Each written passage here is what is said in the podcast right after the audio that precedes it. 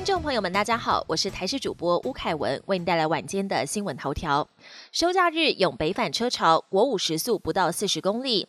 春节连假接近尾声，国道不少路段出现收假车潮，其中国五北向头城往平林路段，几乎整个下午平均时速都低于四十公里，达红爆等级。下午两点过后，国五实施高承载管制，主线回堵雪碎车辆也一度绵延约四公里，预计要晚间八点后，国五车潮才有机会疏解。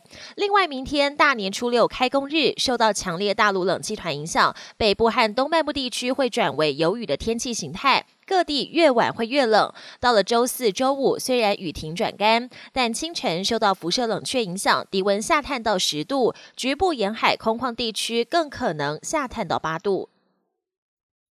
世卫批准 A Z 疫苗紧急使用，COVAX 启动配送。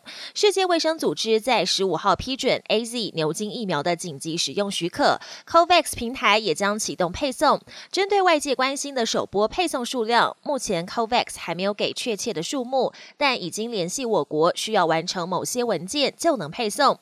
未来在疫苗施打上，台湾也有准备比较资讯化方式，希望增加施打效率，减少等候时间。好消息，台湾连续四天加零，陈时中判初六五福临门。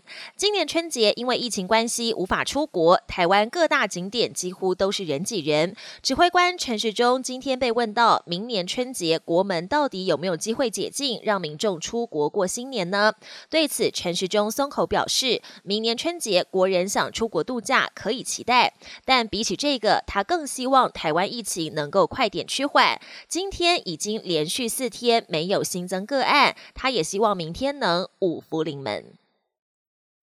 国际焦点：英国完成第一阶段接种目标，有望逐步解封。新冠疫情延烧超过一年，为了防堵变种病毒，英国十五号启用防疫旅馆，强制从三十三个高风险国家入境的旅客自费入住防疫旅馆，隔离十天。如果隐瞒旅游史，恐罚一万英镑（大约三十八点五万台币），或是吃十年牢饭。此外，英国完成第一阶段接种目标，超过一千五百万人接种第一剂疫苗。对此，英国首相强森表示，有望逐步解封，但必须谨慎行事，不敢保证何时能解封。秘鲁官员利用职务之便瞒着国人偷打疫苗。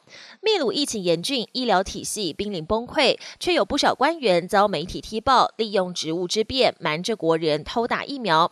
包括十四号请辞的外交部长阿斯特，还有去年十一月遭国会弹劾的前总统毕斯卡拉。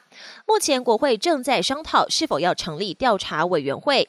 这起偷打疫苗的丑闻引爆全国民众上下怒火，恐怕不会那么快平息谢淑薇止步八强，仍创台湾女将大满贯最佳纪录。台湾网球女将谢淑薇挺进澳网八强，十六号早上对上世界第三的日本选手大阪直美，争夺四强门票。最后大阪直美以直落二打败谢淑薇。虽然止步八强，但谢淑薇这次成绩耀眼，仍然是台湾女将大满贯的最佳纪录。